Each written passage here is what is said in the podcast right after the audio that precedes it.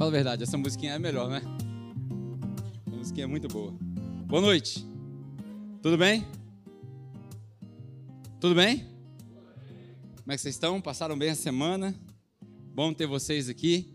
Para quem está nos visitando, seja bem-vindo. Espero que você tenha uma ótima semana a partir de hoje. Você saia daqui abençoado, que você se sinta em casa. Para quem já é de casa, né, é bom que você voltou. É bom saber que você está sendo bem alimentado. Sabe que eu estava ali de trás? Eu estava reparando um negócio antes da gente falar com o pessoal online. Eu acho que a gente precisa de mais sofás na igreja. O que vocês acham? Eu acho que a gente precisa de mais sofás. Sabe por quê?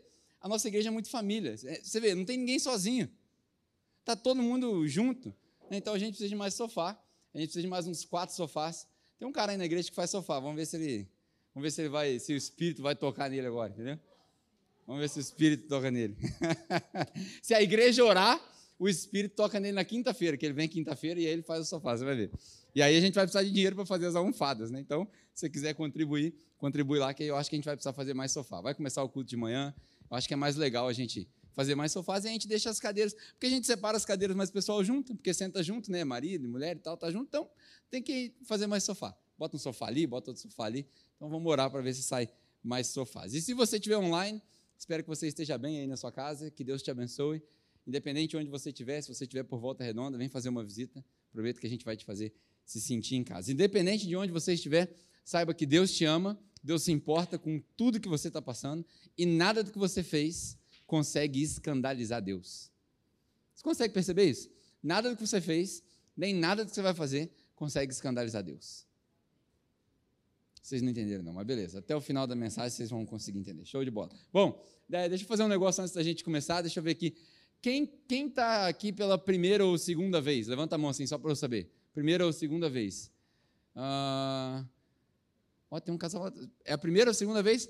lá atrás, no mais distante. Então, vou fazer, você deve estar sentado aí atrás porque você tem bastante vergonha de sentar na frente, não é? Não? Ah, então tá bom. Já que você não tem vergonha, então vem aqui pegar um presente para você, para você poder levar para casa. É seu, para você poder ler.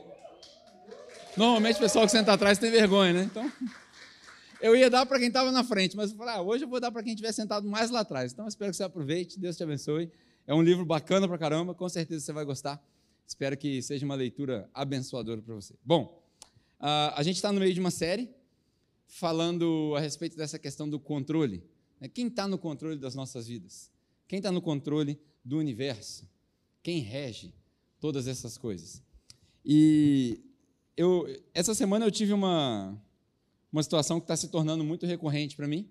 Eu estou com 37 anos de idade e eu sei que não parece, parece que eu tenho 25, mas tudo bem. É, eu estou naquela fase da vida que a gente está começando a ir mais enterros do que aniversários. Não é uma fase muito legal, mas é uma fase que todo mundo passa. E sendo pastor, você é chamado para esses momentos e para lá confortar a família e por aí vai. E essa semana, eu pensei muito a respeito de um assunto que eu, é, faz parte do, do meu ser, daquilo que eu falo todo dia. Mas eu pensei mais intencionalmente a respeito disso. O fato de que a gente não tem um dia para desperdiçar. Porque o amanhã não é prometido.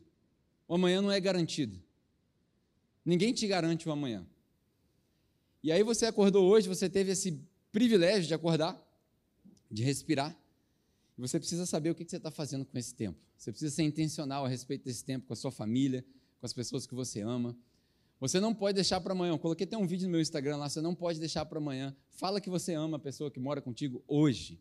Dá um abraço hoje. Perdoa hoje. Seja perdoado hoje porque amanhã pode ser tarde demais. E aí eu fiquei pensando nessas coisas e tinha tudo a ver com a mensagem que eu vou pregar hoje. No meio dessa, dessa mensagem toda, uh, hoje nós vamos falar sobre o acaso. O que que o que está no controle? O acaso. A gente vai abordar o, o entendimento da vida do ponto de vista daqueles que pensam que o acaso está no controle, que não, como é que eu posso dizer? que não tem ninguém no controle, que tudo é uma coincidência, né? que as coisas acontecem assim naturalmente. Mas antes, antes, eu quero fazer um negócio, aproveitando que a gente só pode, a gente só vive uma vez, a gente só tem uma vida e a gente tem que aproveitar essa vida que a gente tem. Hoje eu vou fazer um negócio que há muito tempo eu espero para fazer. Quem me conhece de perto sabe que isso é um desafio, um desafio gigantesco. Não para mim, porque eu não tenho vergonha nenhuma, mas para a pessoa que vai fazer isso comigo. Eu vou chamar a minha esposa aqui para o palco essa gata maravilhosa. Pode tirar a máscara, o pessoal ver você rindo de nervoso, não tem problema.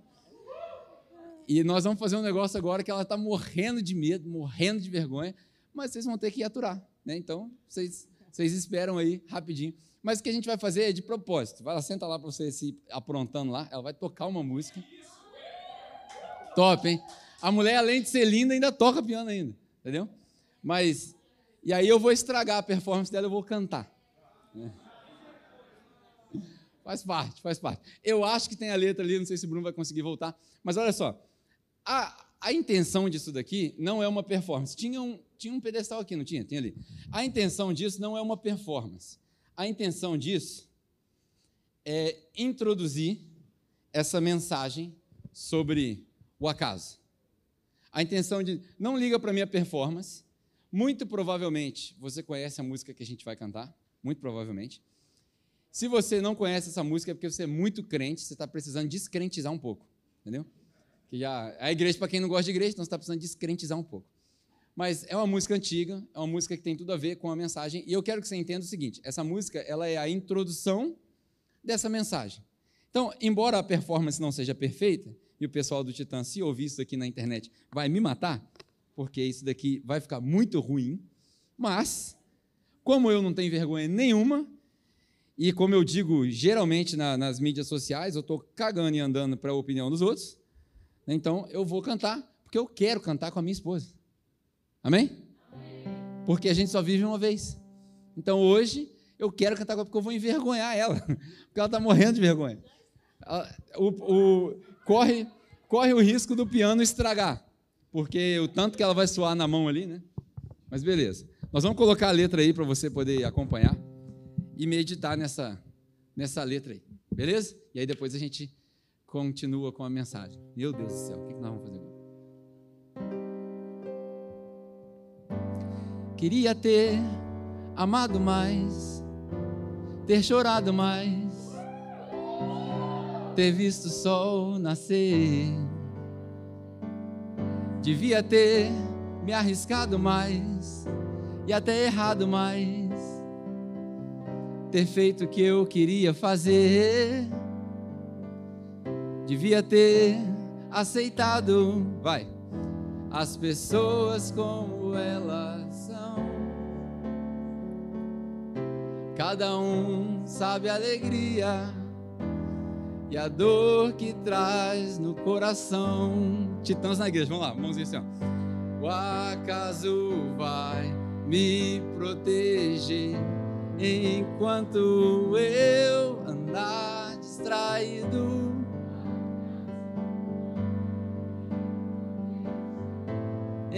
Enquanto eu. Agora para pensar, ó. Queria ter complicado menos trabalhado menos, ter visto o sol se pôr. Queria ter me importado menos com os problemas pequenos, ter morrido de amor. Queria ter aceitado a vida como ela é a cada um cabe alegrias e a tristeza que vier. De novo, de novo, vamos lá. O acaso vai me proteger enquanto eu andar distraído. O acaso vai me proteger enquanto eu. Só os crentes agora, vai. O acaso vai me proteger enquanto eu andar distraído. Última vez. O acaso vai me proteger enquanto eu distraído.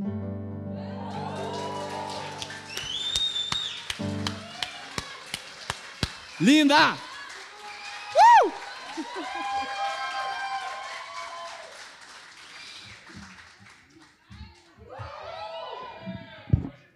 É hoje. Meu sogro falou que vinha para ficar com as crianças, cadê? Quebrou meu esquema. Ô oh, glória, aleluia. É hoje que vem mais um filho. Bom, brincadeiras à parte, deixa eu me ajeitar de novo aqui. Vocês não sabem o trabalho que deu para convencer essa mulher a tocar essa música na igreja. Mas é, okay, isso é bom também para mostrar para as pessoas o seguinte: tem muita gente preocupada com pode, não pode na igreja. Né? Acabamos de cantar Titãs na igreja. Salmos de Titãs, né? Coisa fantástica. É uma música bonita que faz a gente refletir. E hoje eu quero falar sobre isso, sobre o acaso. Será que é o acaso mesmo que está no controle de todas as coisas? Será que é chance? Eu não sei se você sabe, é, chance, o acaso, o pode ser, faz parte da nossa vida. A gente faz essas contas assim é, inconscientemente. Por exemplo, você sabe qual é a chance de você ser atingido por um relâmpago? Quem sabe, né? Uma em meio milhão. Uma em meio milhão para você ser atingido por um raio. É, porque não é relâmpago, né? exatamente. Uma em meio milhão. Já as chances de você ganhar na Mega Sena acumulada, aí vocês sabem, né? A galera que gosta de fazer aquele joguinho e tal, é uma em 50 milhões. Difícil, né? Uma em 50 milhões. Eu podia te dar umas dicas para te mostrar como é que faz para diminuir e aumentar as chances de vocês, mas como a igreja não é lugar da gente falar de jogo, deixa isso para lá. Agora, eu, eu, por exemplo, morei na Austrália, muita gente fala assim, não é perigoso morar na Austrália porque lá tem muito tubarão. Sabe qual é a chance de você ser atacado por um tubarão? Uma em 264 milhões. É mais fácil você ganhar na loteria do que você ser atacado por um tubarão. Olha que coisa interessante. Então, é, tudo isso é chance. Será que é o acaso que rege todas essas coisas? Eu, quando eu fico procurando resposta na Bíblia para essa, essa pergunta, na semana passada a gente falou a respeito da, da ideia de que o diabo está no controle de todas as coisas, porque o mundo jaz no maligno. E aí hoje a gente está falando do acaso. E eu, quando fico procurando respostas, eu encontro um texto que, pelo menos para mim, é intrigante. Está em Lucas no capítulo 13, você não precisa abrir, mas não, não é bem o texto que a gente vai explorar. Hoje a gente vai passar por vários textos. Mas em Lucas, no capítulo 13, do versículo 1 ao 5, se eu não me engano, as pessoas começam a questionar Jesus a respeito dos porquês, né? Os porquês da vida. Por que isso? Por que aquilo? E aí Jesus usa uma frase interessante. Ele fala assim: você acha que a torre que caiu na cabeça daquelas pessoas caiu porque eles eram mais pecadores do que os outros? Ou seja, eles estavam procurando uma razão para explicar por que, que caiu a torre na cabeça das pessoas. E aí os teólogos, os, os estudiosos, as pessoas que se aprofundam em Bíblia, a maioria deles chegou na conclusão de que o que Jesus quis dizer é o seguinte, gente, não sei. Lógico que ele sabia, ele era Deus, mas como humano, o que ele quis dizer é, não sei. Caiu porque caiu. As coisas acontecem. Coisas boas acontecem para as pessoas ruins e coisas ruins acontecem para pessoas boas. Isso é a vida. A vida é assim. Então Jesus deu a entender, talvez nesse texto, nesse contexto, que algumas coisas acontecem por acaso. E aí, eu, eu, qual que é o problema disso tudo? O problema é que muitas pessoas depositam toda a sua confiança, toda a sua fé no acaso. Muitas pessoas vivem uma vida de chance. Ah, pode ser que sim, pode ser que não, pode ser que vire, pode ser que não. Não faz planejamento nenhum, mas ao mesmo tempo também não vive bem. Vive se deixando levar. E esse é um grande problema, porque desse jeito, gente, eh, lembrando da frase que, que a gente falou na semana passada, Deus está sempre no controle, mas nem sempre ele assume o controle nem sempre ele assume o controle. Quando Jesus responde, a torre caiu porque caiu.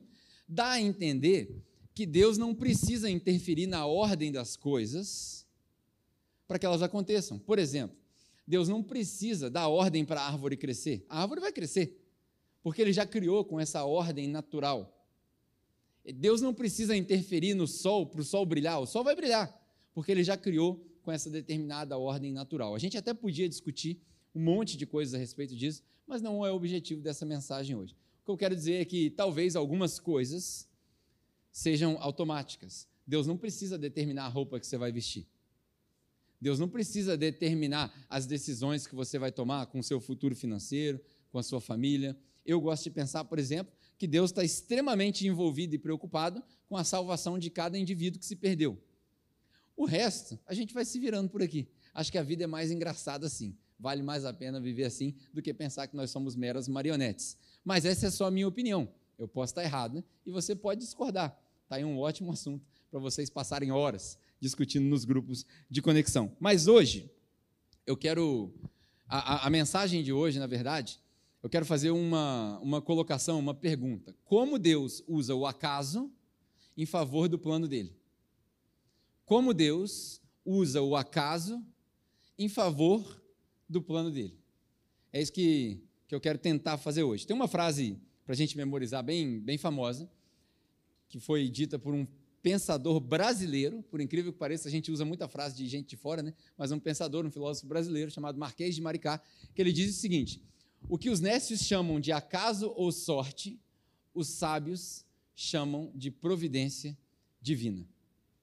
O que os nécios ou os ignorantes chamam de sorte, acaso, fortuna, os sábios chamam de providência divina. O que é providência divina? É como Deus controla tudo que precisa ser controlado. Essa é a doutrina da providência divina. Um dia a gente pode tratar mais a respeito desse assunto, mas essa é uma frase que ficou para a história bem famosa. Como Deus pode usar o acaso em favor do seu plano?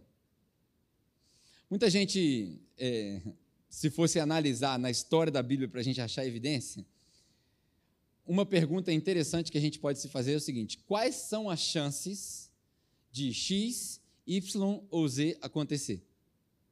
Quais são as chances de X, Y ou Z acontecer? Por exemplo, vamos navegar um pouquinho por Bíblia. Se você não é cristão há muito tempo, se você não conhece isso tudo, vai acompanhando comigo na história. Eu vou te dando referência. Agora, se você já faz parte de igreja, você vai entender o que, que eu estou falando já já. Por exemplo, quais são as chances de um exército de 600 mil homens, fora as mulheres e as crianças, sendo perseguidos no meio do deserto, ao se encontrarem com um mar que não tinha para onde fugir, com um exército muito maior atrás deles, quais eram as chances desse exército sobreviver? Quase nenhuma. Você já sabe de quem que eu estou falando? Não. O povo de Israel, quando era escravo no Egito, que foi liberto, andando pelo deserto, perseguido pelo exército de Faraó, muito maior, chega na beira do mar, e agora? O que, que eu faço? E aí Deus manda Moisés falar o seguinte: estica o cajado, e ele estica o cajado, o mar faz o quê? O mar se abre, o povo passa a pés secos. Quando eles chegam no outro lado, cantando, o povo do exército do Egito, no meio do mar, se encontra com as águas e eles morrem. Quais são as chances do negócio desse acontecer? Zero. Mas se você voltasse no tempo, encontrasse com Moisés e perguntasse: Moisés, como é que vocês fugiram do povo do Egito? Nós chegamos na beira do mar, eu apontei o cajado, o mar abriu. Ah, não acredito. Não é possível. Quais eram as chances? Zero. Pergunta para Moisés, você vai ter resposta. Qual era a chance do exército do povo de Israel, ao tentar conquistar a primeira cidade que eles foram conquistar, chamada Jericó, de derrubar aquelas muralhas para que as muralhas caíssem e eles enfrentassem o exército? Zero. Sabe por quê? A muralha de Jericó era tão grossa, tão espessa, que passava tanque e carruagem em cima dela. Aí Deus faz um negócio, faz assim, olha só, quando vocês forem para lá, esquece machado, esquece martelo, esquece marreta, esquece tudo isso. Vocês vão levar o quê? Trombeta. Que eu vou fazer com trombeta, Deus? Vocês vão levar trombeta, vocês vão ficar lá de frente para aquela muralha gigantesca, numa posição de desvantagem, porque o exército inimigo está olhando para vocês lá de cima. E quando eu mandar, depois de vocês ficarem rodeando a cidade, que era chão para caramba para andar, depois de rodear a cidade tantas vezes, e já dá sua, vocês já deram a posição de vocês, ó, se entregaram, está morto. Vocês vão tocar a trombeta e a muralha vai cair. Qual a chance disso acontecer? Zero. Zero. Eu lembro quando eu era criança, o pessoal do bairro, eles, eh, eles sacaneavam as, as, as crianças mais novas e eles faziam a gente matar formiga a grito. Eu lembro de eu na pracinha, assim, gritando para as formigas! E as formigas não morriam de jeito nenhum. Imagina derrubar uma muralha tocando trombeta. Chance zero. Se você voltar no tempo e perguntar para Josué, como é que vocês derrubaram a muralha lá? Ah, Deus mandou a gente tocar trompete, nós tocamos trompete.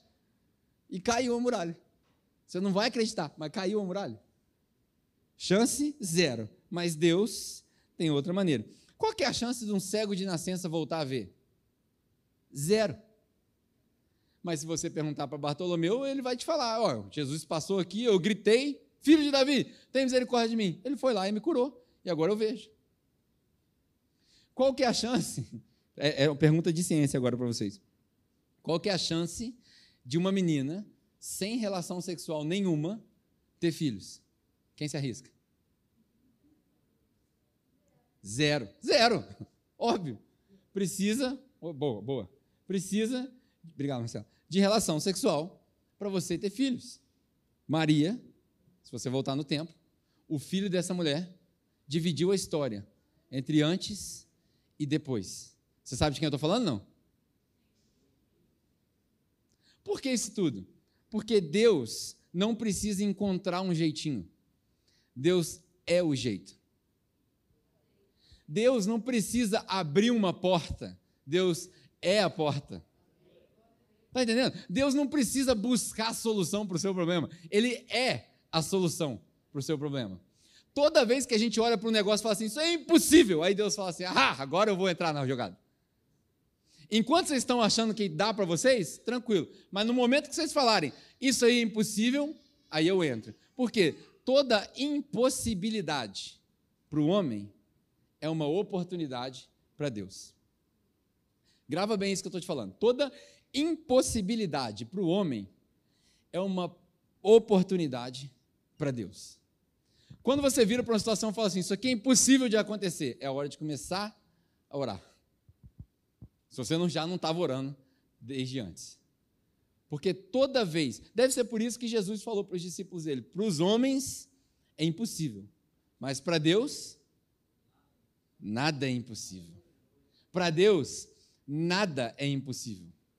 Deus não conhece essa palavra. Se você perguntar assim, tem alguma coisa que Deus não sabe? Tem. O que, é impossível?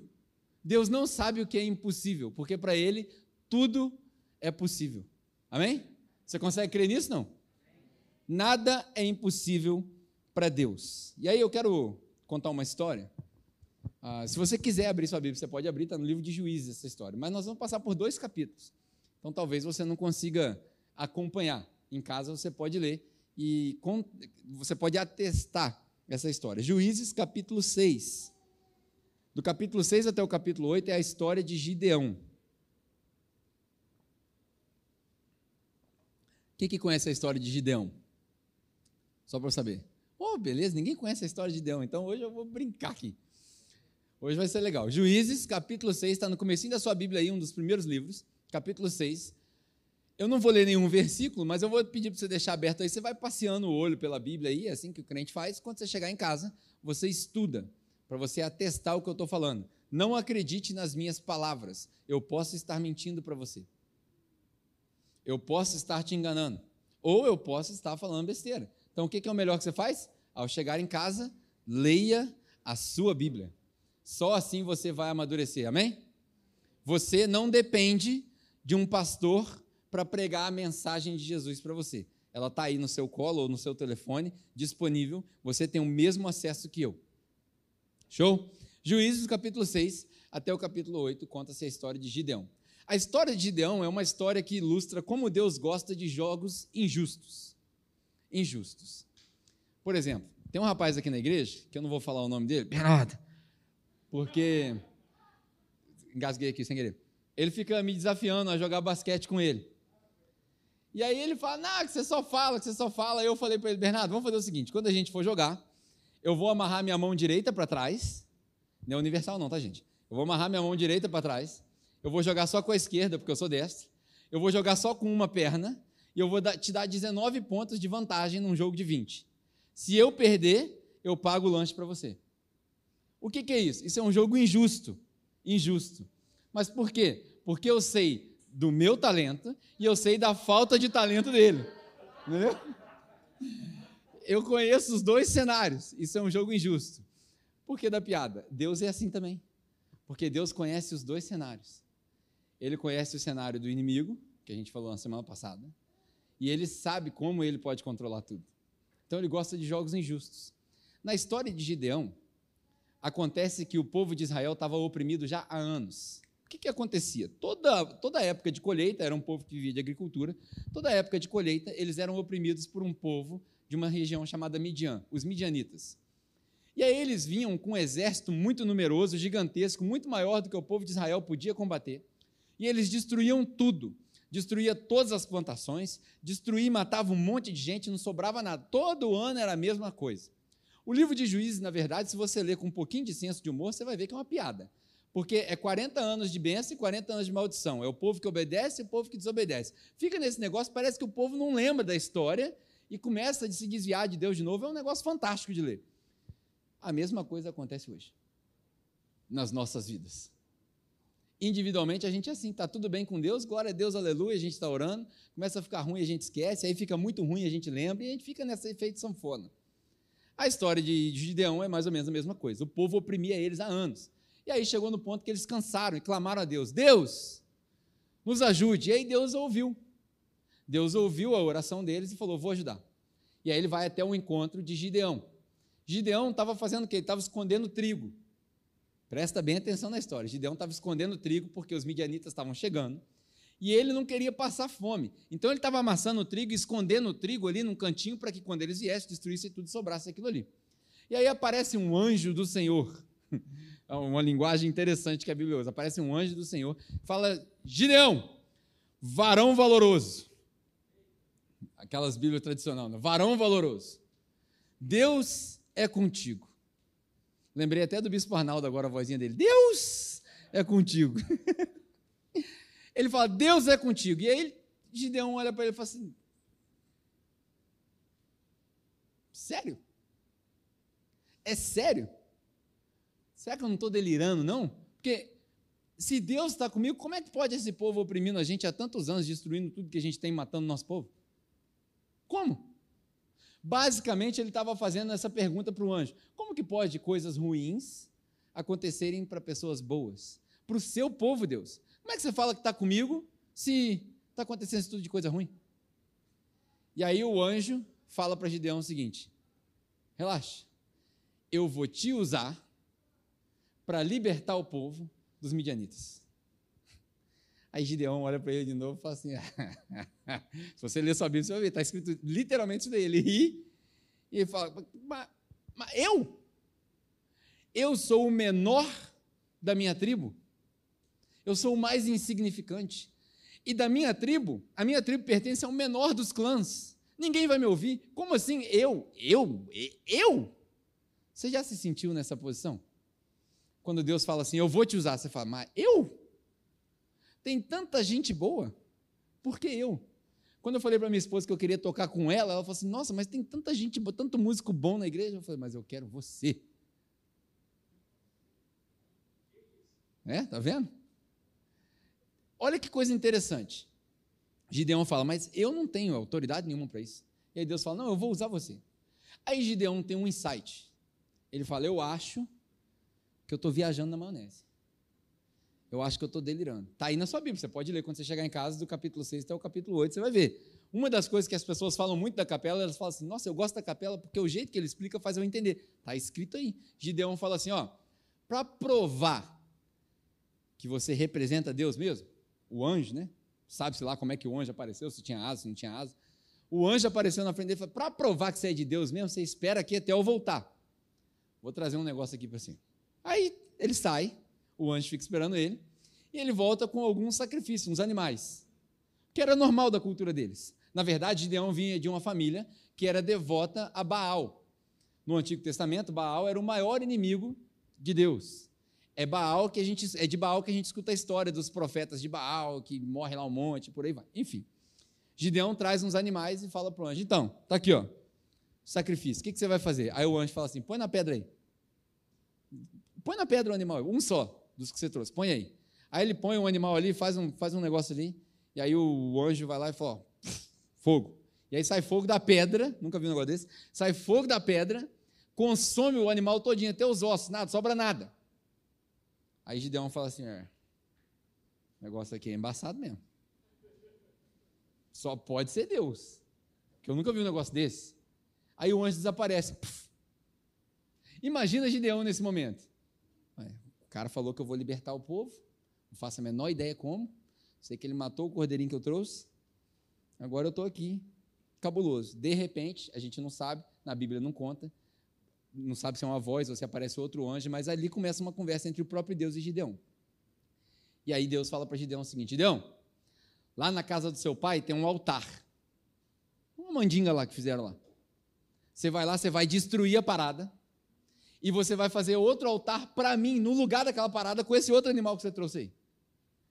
Imagina Gideão, o menor do clã dele, da menor tribo, vai chegar na casa do pai dele, que era todo mundo devoto de Baal, e aí ele chega lá e fala: destrói essa parada aí, faz outro, no topo do altar, no topo do postezinho que tinha ali, você vai fazer um altar para mim e vai sacrificar um negócio ali. Aí Gideão falou assim: tá, né? Vamos lá. Esperou dar de noite, todo mundo dormiu, chamou dez amigos. Sabe aqueles amigos que você chama só pro rolo? Você fala assim, mano, eu estou indo para uma parada que vai dar um rolo. Aí você chama esses. Esses caras são parceiros mesmo. Aí os caras foram, destruíram a parada, construíram um altar, botaram lá o sacrifício. E aí de manhã o povo acordou, foram lá fazer as orações lá para Baal. Falou, opa, tá errado isso aqui. Quem fez? Fizeram uma pesquisa. Estou acelerando a história para você. Está todo mundo comigo até agora? Fizeram uma pesquisa descobriram que foi Gideão. Gideão, seu maldito, vai morrer, chama ele aí. E aí ele chama, manda chamar Gideão, chega para o pai de Gideão e fala: traz seu filho aqui que nós vamos matar ele, porque ele quebrou o altar de Baal. Isso aí vai dar rolo para nós. Baal vai ficar nervoso com a gente, vai chover canivete, nós estamos lascados. Chama ele que nós vamos matar ele, que é para apaziguar a ira de Baal. Aí o pai de Gideão, ninguém sabe por que razão, eu só posso conjecturar, porque se mexeu com meu filho aí, meu amigo, mexeu com minhas filhas, eu faço qualquer coisa. Falou, não, não, não, não, não. Vocês, agora vocês estão querendo brigar por causa de Baal. Então, vocês só pode estar de brincadeira comigo. Baal não é Deus? Se ele é Deus, deixa ele se defender. Vai querer matar meu filho agora? Vocês vão querer comprar a briga do Deus de vocês. Não, se ele é Deus, deixa ele se defender. E aí os caras apelidaram Gideão de Jerubaal, que quer dizer aquele que Baal vai cobrar o, o bagulho, entendeu? Baal vai cobrar o bagulho, é Jerubaal, é o que significa o nome dele. E aí ele ficou com esse apelido. Não mataram Gideão, Passou-se muito tempo, Gideão falou assim: é, então Deus mandou fazer a parada, vamos fazer. Ele chama Deus de novo, e aí vem a história que todo mundo conhece de Gideão. Todo mundo conhece a história do algodãozinho? Não? Gideão chega para Deus e fala assim: ó, vou, eu quero saber se é você mesmo. Eu vou botar um pouquinho de algodão aqui no meio do mato, e aí de noite eu quero que você faça chover. Se molhar o algodão e não molhar nada em volta, aí eu vou saber que você é Deus. Aí você pode falar assim, mas isso aí é impossível. Qual que é a chance disso acontecer? Zero. Zero. Mas você sabe que há dois anos atrás a gente fez isso na capela? Há dois anos atrás a gente fez isso na capela. Um cara chegou para a gente e falou assim: vai para a rua, mano, porque não tem espaço para caber vocês. Falei, beleza, vamos para a rua. Fomos para a rua, juntamos a galera da liderança e falamos assim: ó, galera, o negócio é o seguinte: o culto vai ser de manhã, mas não pode chover. Como é que nós vamos fazer? Um louco lá deu a ideia de orar. Vamos orar. Beleza, oramos. Deus, o negócio é o seguinte: lá em Tiago, o irmão de Jesus, tem uma palavra que diz que Elias era um homem igual nós, ele orou e não choveu durante três anos. Nós estamos pedindo um ano só. Não pode chover um ano só domingo de manhã. Fizemos uma oração, partiu o culto. Você acredita que não choveu nenhum domingo de manhã enquanto a gente fazia culto? E olha que tinha dia que chovia lá na biblioteca, mas não chovia na Praça Japão. Tinha dia que chovia até 8 horas da manhã. Quem estava na tenda lembra. A gente montava a tenda chovendo na fé de que ia parar de chover. Parar de chover. Quando dava 8 e meia, 8 e 45 horas do nosso pré-culto, parava de chover. Dava 11 e meia, aquele céu preto, a gente começava a desmontar a tenda, chuva. O povo já foi embora, pode chover. Tão fantástico que serviu de testemunho. Um grupo de artesãos aqui em Volta Redonda resolveu fazer uma feira e estava com um tempo muito nublado. E aí elas souberam que eu era filho de uma das artesãs. Chegaram para a mulher e falaram assim: fala para o seu filho orar lá, porque a gente ouviu dizer que ele ora para não chover de manhã. Como se eu fosse aquele índio da dança da chuva. Sabe o que minha mãe falou? Minha mãe virou para ela e falou assim: pode montar a barraca aí que não vai chover, não. E você acredita que elas montaram a barraca e não choveu? Qual que é a chance do negócio acontecer? Zero. Mas Deus não é um Deus de chance. Deus não é um Deus de chance. Olha que interessante.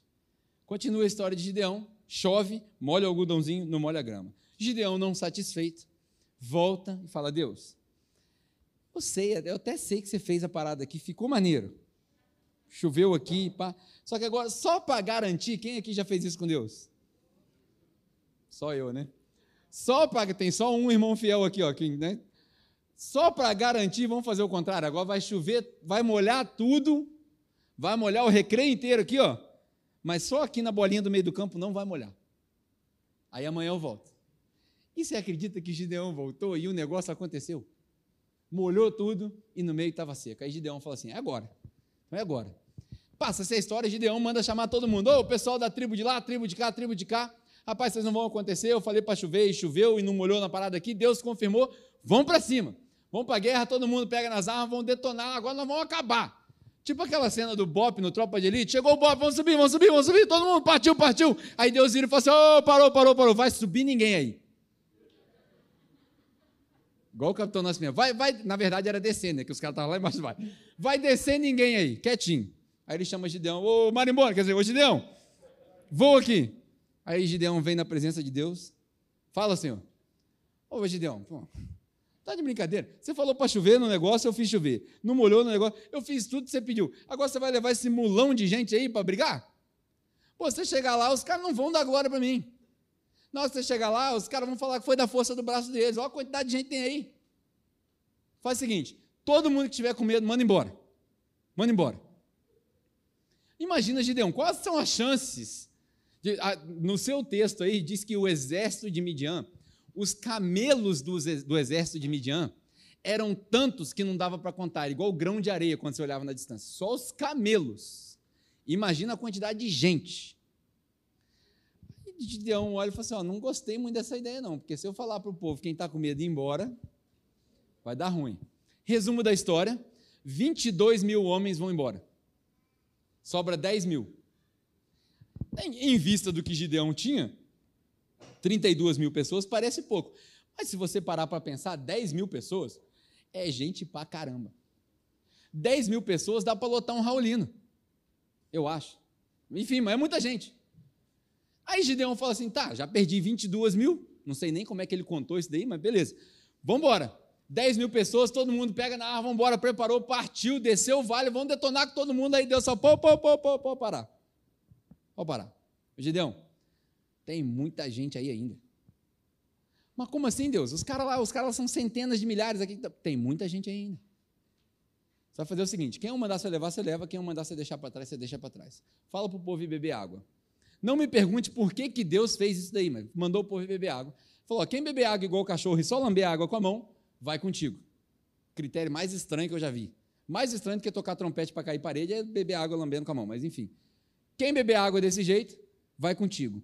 Quem largar as armas para beber água, porque está com muita sede, você manda embora. Conclusão da história? Sobrou só os 300 espartacos. 9.700 foram embora. Sobrou só 300. Uau, imagina os caras. Esse era bravo mesmo. Eu que não queria entrar na frente de um cara desse, imagina. O cara numa raiva, sangue no olho, porque ele está sentindo, é 32 mil. Se Deus falou que ele vai usar a gente para arrebentar com essa galera toda aí, nós devemos ser muito brabo mesmo. Sobrou 300. Os caras pegaram tudo que tinha que pegar, mal eles sabiam que eles não iam dar uma espadada em ninguém. Se você continuar acompanhando a história, você vai ver que os caras vão para a guerra. Quando eles chegam na guerra, antes de ir para a guerra, depois disso tudo, depois de Deus confirmar tudo, depois de Deus falar com Gideão, depois dele fazer chover no molhado, literalmente, chover no molhado. Depois de Deus fazer tudo isso, Gideão ainda dá para trás ainda. Ele fala: hum, tem muito pouca gente aqui, Deus. Vai dar ruim para o nosso lado. Aí Deus fala assim: tá, leva esse parceiro seu aí, que esse cara aí, ele, ele vai te ajudar. Aí descem os dois, só para ouvir uma fofoquinha que estava rolando no acampamento dos midianitas. Quando chegam no acampamento dos midianitas, eles escutam uma fofoca, disfarçado, naquele disfarce aqui e tal. Pô, rapaz, eles escutam uma fofoca. O cara falando: rapaz, tive um sonho. Eu sonhei que tinha um pãozão descendo a montanha aqui. Está escrito aí na sua Bíblia, sonho mais estranho. Sonhei que tinha um pão gigantesco descendo a montanha, ele ia matando todo mundo aqui. Ia detonando, destruindo tudo. O que, que isso quer dizer? Não deve ser à toa que Gideão estava escondendo trigo no começo da história. Olha a ligação. Trigo, pão. Pegou? E o cara não fazia a menor ideia do que Gideão estava escondendo. E aí ele fala: tinha um pão que ia descendo e amassando tudo. Aí o cara que ouviu o som, ouviu o som e falou assim: certamente isso aí é o Deus de Gideão. O povo de Midian, os, as centenas de milhares, essa fofoca se espalhou. E na hora que se espalhou, Gideão percebeu que os caras estavam com medo. Gideão sobe num gás, mas numa velocidade, igual o cara da escolinha do professor Raimundo, o cara subiu numa velocidade, falou para a galera, os caras estão com medo, vão descer, partiu. Na hora que a gente chegar lá no acampamento, nós vamos dividir esses 300 aqui em três grupos de 100. E aí, na hora que eu tocar o trompete, ó, o trompete de novo aí. Na hora que eu tocar o trompete, vocês tocam o trompete também. Enfim, cercaram o acampamento, para encurtar a história, cercaram o acampamento. Gideão levanta a trombeta dele, toca a trombeta, quebra um vaso de barro no chão, todo mundo junto com ele, toca a trombeta, quebra o vaso de chão, os outros 200, 100 de um lado, 100 do outro, quebra, toca a trombeta, quebra a trombeta, toca a trombeta, quebra o vaso de barro, dá um grito todo mundo. Ah! Tipo Esparta, os caras vão para dentro, Gideão, por Deus, pá! Antes dos caras pisar no acampamento deles, o pessoal lá já enlouqueceu, saiu todo mundo correndo. Pelo amor de Deus, o que está acontecendo? Estava todo mundo com medo. Os midianitas, cada um saiu sacando a espada, dando espadada em quem estava na frente deles, saindo correndo. Enfim, os caras se mataram. Os caras de Israel não precisavam nem lutar. Eles se mataram, sobrou um restinho, Gideão foi atrás do restinho, capturou todo mundo. A história termina bem para Gideão, e aí Gideão é o herói da parada, o pessoal fala assim: agora, Gideão, você vai reinar sobre nós. Aí Gideão fala assim: não, não, não, não. não. Quem vai reinar sobre vocês é Deus.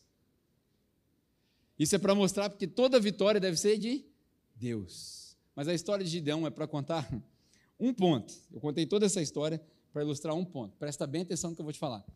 O cristão não precisa ser maioria. O cristão só precisa entender soberania. O cristão não precisa ser maioria. Nós não precisamos ser maioria na bancada, na bancada evangélica. Nós não precisamos ser maioria na sociedade. Nós não precisamos ser maioria na igreja. O cristão só precisa entender soberania. Se Deus falou, vai. Só isso. Deus mandou fazer?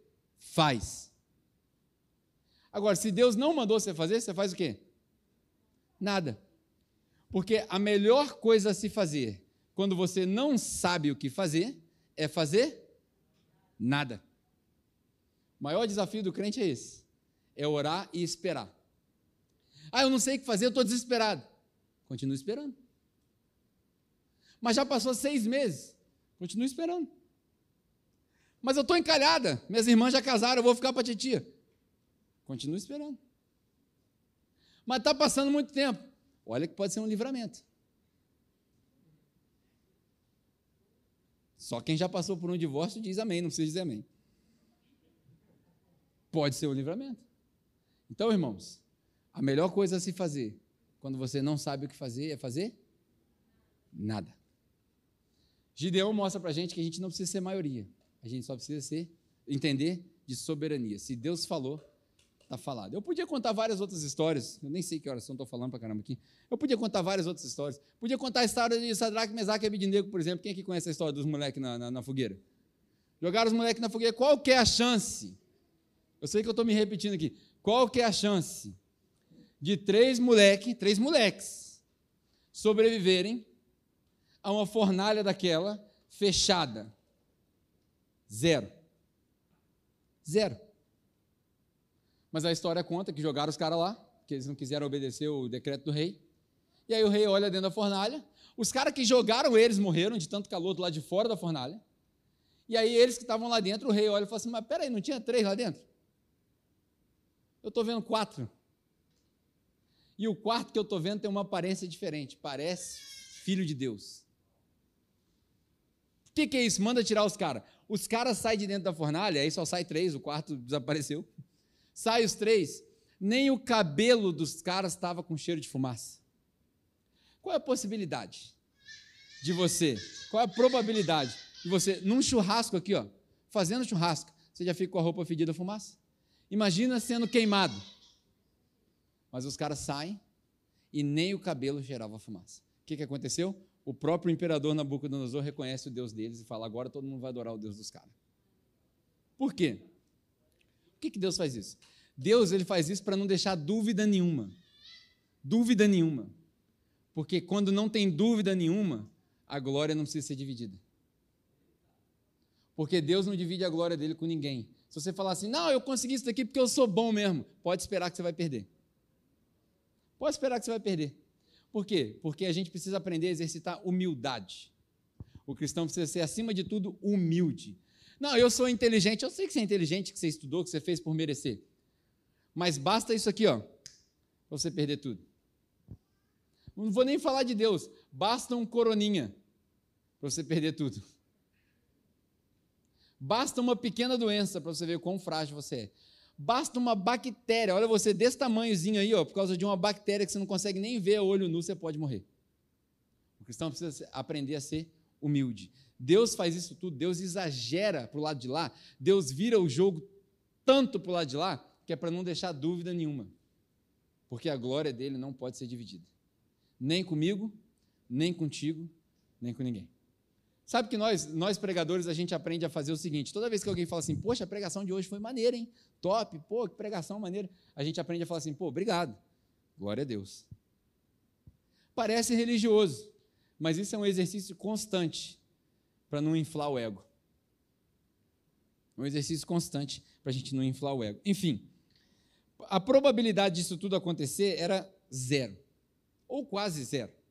Porque pode ser que por um milagre o mar se abra, Pode ser que por um milagre a muralha caia. Pode ser que por um milagre a virgem dê a luz. Pode ser que por um milagre o cego veja. Pode ser que por um milagre o cara na fogueira saia. Pode ser que por um milagre o morto ressuscite, igual Lázaro. Pode ser. Agora, para quem gosta de física, né, de física quântica e por aí vai, pergunta idiota. Qual é a probabilidade de zero mais zero dar um? Alguém aí não? Zero. Numa escala de 0 a 10, se eu somar 0 mais 0 é igual a 1, quando que isso acontece? Nunca. Aí aparece Deus na história, ou não aparece na história, ele é a história, e aí ele fala do nada, 0 mais 0 é igual a tudo. Na teologia a gente chama isso de ex nihilo, criar do nada. Por quê? Eu e você, a gente só cria com matéria-prima. Deus não precisa de matéria-prima. Deus cria com a palavra dele. Então, se você está assim, ah, eu estou perdido, eu não sei o que fazer, mas eu, eu, não, eu não sei como ajudar Deus. Graças a Deus por isso. Graças a Deus por isso. Porque Deus não precisa da sua ajuda. Se ele precisasse da sua ajuda, ele não seria Deus. Ele seria como eu e você. Deus é o único que cria do nada. Para Deus, nada é impossível. E aí, por último, para a gente refletir, última coisa que eu vou dizer hoje. Por último, a probabilidade de alguém sobreviver o que Jesus sobreviveu é zero. Zero. A probabilidade de o cara ser espancado, chicoteado, desidratado, perseguido, humilhado, psicologicamente abalado, a probabilidade dele sobreviver a tudo isso antes de chegar na cruz já era zero. E aí coloca uma cruz nas costas dele que ele não conseguia carregar. Que alguém precisou ajudá-lo a carregar. Chega no ponto da crucificação, ele é levantado debaixo daquele sol. A probabilidade dele sobreviver àquilo tudo ali é zero. Zero. E de fato, ele morre. Deus vira a mesa e acaba com a esperança de todo mundo que esperava um milagre com uma pequena probabilidade. Jesus morre. Enterram Jesus. Fecha a pedra. Alguns dias depois aparecem algumas mulheres devotas de Jesus para fazer uma visita e acabar de embalsamar o corpo, porque não deu tempo. Com o maior esforço possível, elas rolam a pedra, entra dentro da caverna, que era um túmulo atípico, não era um buraco só na caverna, era um lugar que dava para entrar. Tudo indica que dava para entrar. Elas entram dentro da caverna e não acha o corpo. Ele não estava lá. Ele não estava morto mais. Ele estava vivo. E aí você fala assim: tá, mas o corpo dele podia ter sido roubado. De fato, foi um boato que rolou na história, no começo da história. O corpo dele podia ser roubado. Qual é a probabilidade do corpo roubado de Jesus reaparecer para mais de 500 pessoas? Zero. Qual é a probabilidade das pessoas que morreram na contemporaneidade de Jesus, mais de 500 ressuscitarem junto com ele, a ponto de historiadores escreverem nos seus relatos de que pessoas que estavam mortas ressuscitaram e estavam agora contando a história de Jesus e essa história se espalhou e se chama o Evangelho? Qual é a probabilidade? Zero. Zero. Mas Deus não trabalha com probabilidade. Deus trabalha com soberania. E se Ele falou, vai acontecer. Essa é a mensagem do acaso. Para quem acredita no acaso, é assim que Deus usa o acaso para cumprir o seu plano. De repente o mar se abre. De repente a virgem dá luz. De repente o cego vê. De repente o morto ressuscita. De repente Jesus aparece para mim e para você, que não mereciam salvação nenhuma, e ele fala: Eu te recebo, eu te amo, seja bem-vindo ao meu reino. Qual a probabilidade de você ser salvo? Zero. Qual a probabilidade de eu ser salvo? Zero. Se contabilizar a quantidade de besteira que eu já fiz na vida, menos 20 é a probabilidade de eu ser salvo. Eu me lembro que no momento da, do entendimento da minha conversão, eu perguntei para minha tia que estava comigo, que não era na igreja, falei, o que está acontecendo? Ela falou, você está sendo salvo. Eu falei, mas por quê? Ela falou assim, não faço a menor ideia, que você não merece. Era para você estar tá morto. Mas se ela falou essa frase, mas se Deus falou, então é. Daquele momento para frente, nunca mais eu olhei para trás, minha vida era diferente. Para Deus, nada é impossível. Nada é impossível. Nada é impossível. E aí eu vou terminar com o versículo da nossa série. Todas as mensagens eu vou repetir esse versículo para você gravar ele. Provérbios capítulo 3, versículo 5. Confia no Senhor de todo o seu coração e não se incline no seu próprio entendimento. Vamos repetir? Confie no Senhor de todo o seu coração e não se incline no seu próprio entendimento. Você não sabe de nada, inocente. Eu não sei de nada. Nós não sabemos de nada. Deus é soberano. Deus não trabalha com chance. Deus não precisa de maioria. Nada é impossível para Deus. Amém? Essa é a ideia de hoje. Não tem acaso. Deus está no controle. Você sai daqui hoje consciente e confiante de que Deus está no controle da sua e da minha vida. Amém? Vamos orar? Se você puder fechar os seus olhos e imaginar por um por alguns segundos que assim como Deus era com Gideão, assustadoramente Deus é contigo. Deus está contigo. Deus vai contigo. Como Deus disse para Gideão, eu vou dizer para você, na esperança de que isso seja profético.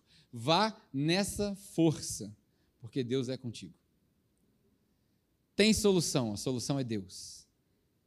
Não precisa procurar a porta, a porta é Deus. Não sei o que fazer? Continua esperando. Espera com paciência no Senhor, porque Ele ouve o seu clamor. Pai, nós te agradecemos porque o Senhor está conosco. Te agradecemos porque o Senhor é bom. Te agradecemos porque todas essas histórias apontam para a soberania do Senhor. Te agradecemos porque ninguém controla o mundo nem as nossas vidas a não ser o Senhor. Obrigado, Pai, porque nós temos o privilégio de sermos absorvidos na Sua família e absolvidos dos nossos pecados. Obrigado, Pai, porque o Seu Filho, contra todas as chances, possibilidades e probabilidades, ressuscitou depois de ter sido executado naquela cruz e transferiu para nós, para cada um daqueles que tem fé em Jesus Cristo, transferiu para nós o direito de sermos chamados seus filhos e suas filhas e levou sobre ele os nossos pecados. Levou sobre ele a punição dos nossos pecados. Nós te agradecemos por isso. Se alguém aqui no nosso meio ainda não conhece Jesus como seu Salvador, Pai, que essa mensagem seja um veículo de transformação e um alerta para que eles se arrependam dos seus pecados e se entreguem à soberania de Jesus. E para todos nós que já confiamos em Jesus para a nossa salvação e para a vida eterna, Pai, que hoje seja mais um lembrete de que o Senhor está conosco e de que o Senhor está no controle. Nada foge o seu controle. Toda honra, toda glória e todo louvor é seu. Em nome de Jesus. Amém. Amém. É isso. Que você tenha uma boa semana, abençoada e confiante de que Deus está contigo. Amém? Alguém me fez um sinal, eu esqueci. Ah, se você estiver nos visitando, não esqueça de passar ali naquela sala para pegar a sua surpresa. Tem uma surpresa para você antes de você ir embora. Passa ali na nossa loja, se você quiser levar uma camisa, um presente para alguém. No mais, tenha uma ótima semana, Deus te abençoe e até domingo que vem. Ah, não esqueça, esqueci de falar. Dia 30, dia 30, para quem quer ser igreja conosco, se você estiver nos visitando, isso não precisa necessariamente ser para você, mas quem quer ser igreja conosco, dia 30, às 7 horas, é um sábado, nós vamos estar aqui, vai ter um comes e bebes aqui legal para nós, e aí nós vamos falar sobre o coração da nossa igreja, do nosso DNA. Não falte, é importante que você esteja aqui, tá bom? Deus te abençoe, uma ótima semana e até domingo que vem, se Deus quiser.